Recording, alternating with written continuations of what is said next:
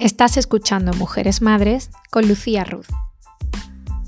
Para mujeres que son madres, pero que no solo hablan de maternidad. Sin juicio, sin culpa, sin filtro. Recalienta tu café y disfruta de un nuevo episodio de Mujeres Madres. Bienvenida.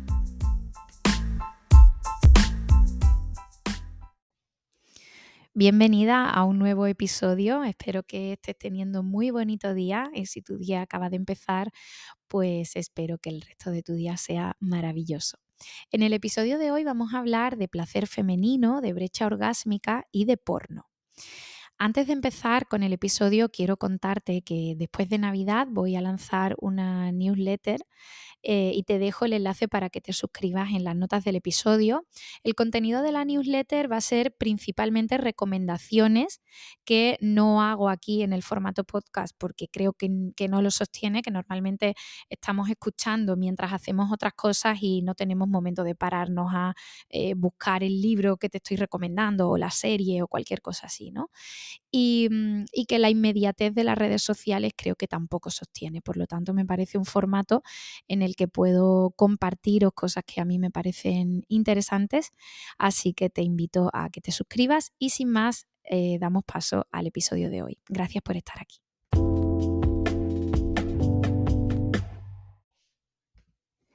Hay dos secretos para tener buen sexo. Conocerte a ti misma y saber comunicarte. El primero para mí es el más importante, conocerte. El sexo contigo misma es el paso número uno para tener buen sexo en pareja.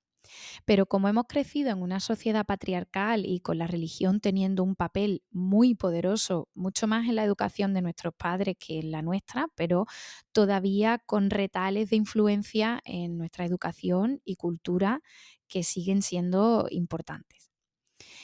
Y las religiones han controlado siempre la sexualidad de hombres y mujeres, limitándola, sobre todo la de la mujer, y el sexo ha sido siempre un tema tabú, un tema del que no hablar con tu madre, por supuesto tampoco con tu padre, y te estrenas en tu sexualidad y lo único que has aprendido es que es un tema tabú, que las mujeres no se masturban y ahora ¿qué?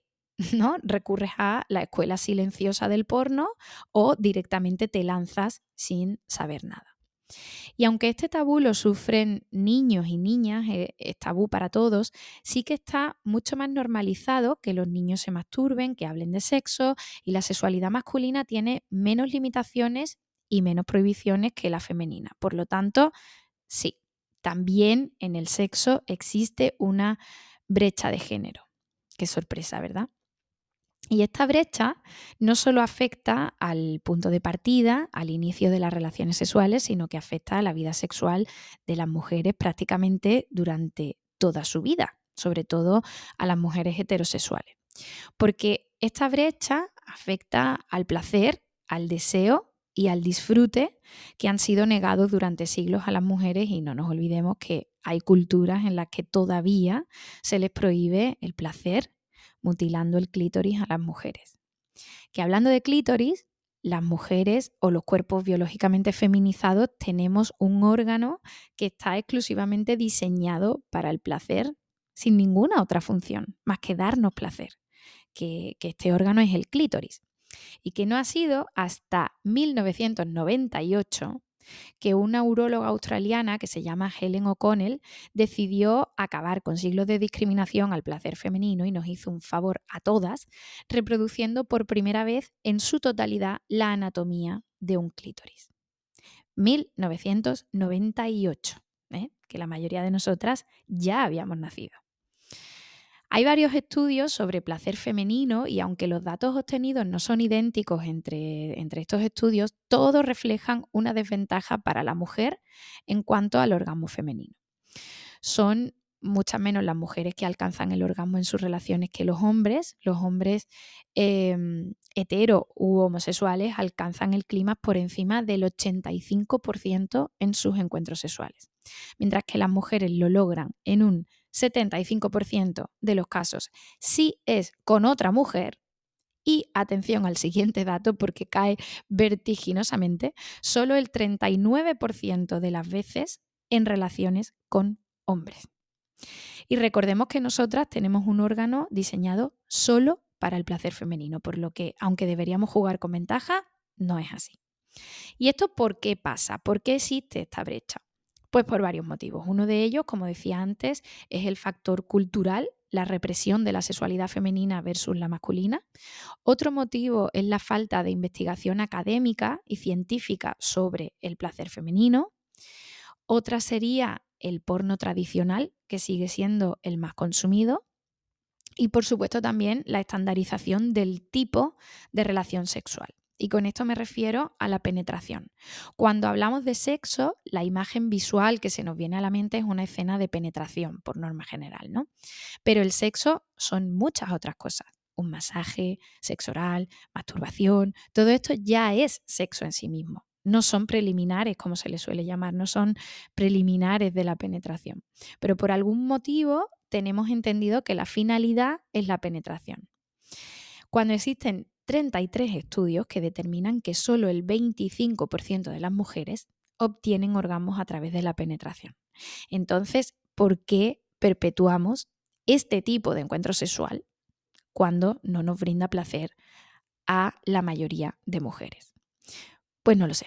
Igual que eh, por el mismo motivo que seguimos viviendo desigualdades en muchos otros campos, porque la publicidad, el porno, el cine y la conversación social siguen entendiendo el sexo así y por lo tanto es lo que se refleja en eh, nuestras prácticas sexuales. El clítoris sigue siendo olvidado. El pobre clítoris, con todo su potencial, es como un iceberg, ¿no? Solo asoma una puntita de todo lo que realmente es y solo utilizamos un poquito de él, con todo lo que puede llegar a ofrecer.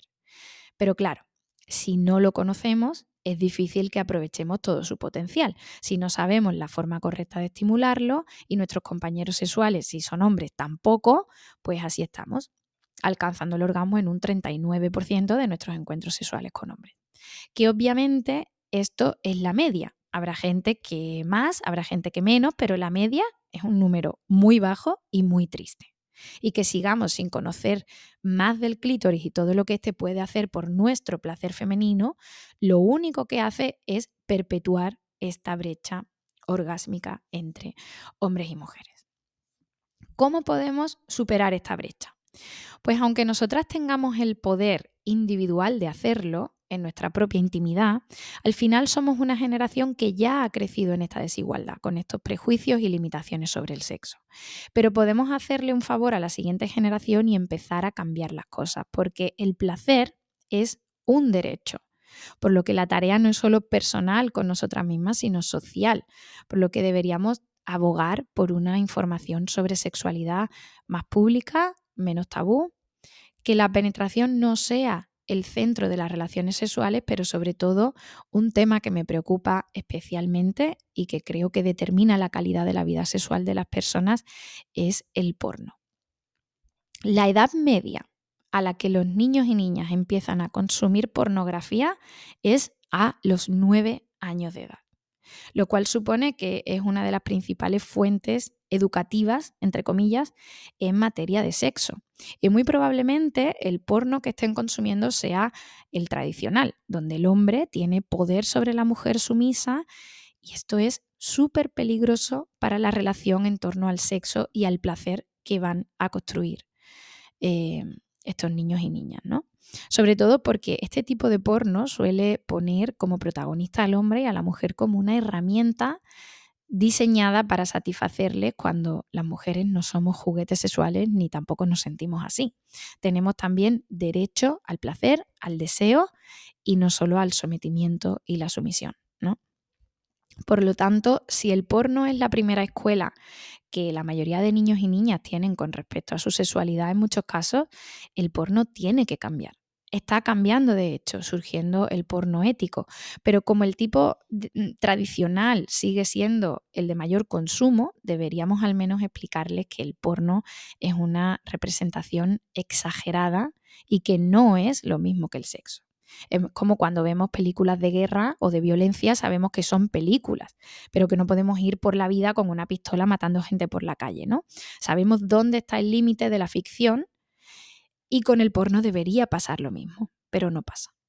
Deberíamos enseñarles que el porno puede ser agresivo, pero que el sexo no debe, que cuando tienes sexo con alguien debes respetar a la otra persona, que debes pedir consentimiento y también darlo, por supuesto, y que el sexo existe para ser disfrutado. Que si no hay disfrute, no hay placer y no hay deseo, no debería de haber sexo.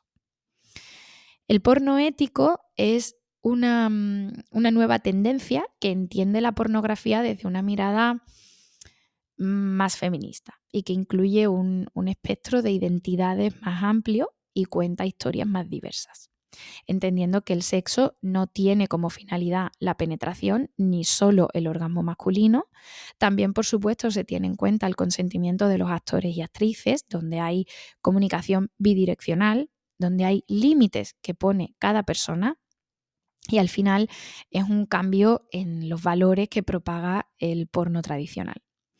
Y aunque puestos a escoger este tipo de pornografía sería menos dañina para la expectativa y la construcción de la identidad sexual, eh, tampoco debería ser la única escuela que tengan los niños y niñas en relación a la sexualidad.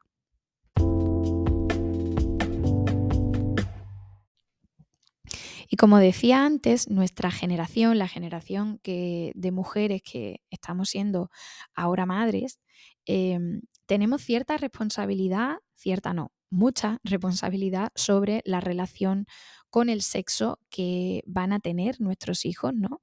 O al menos yo siento que debemos tenerla.